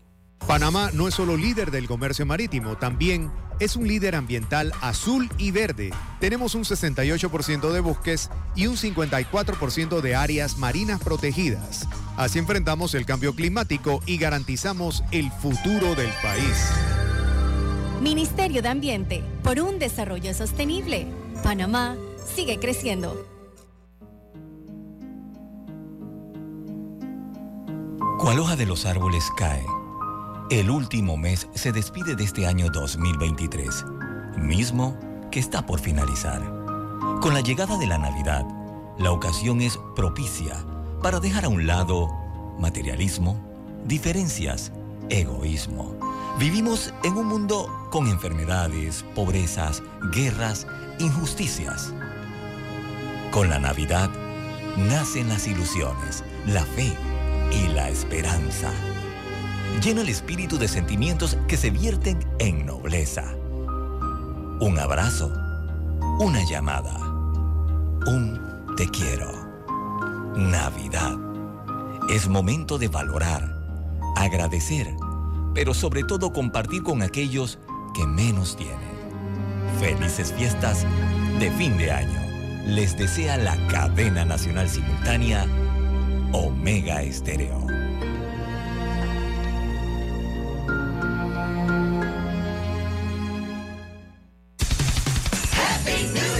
Omega Stereo.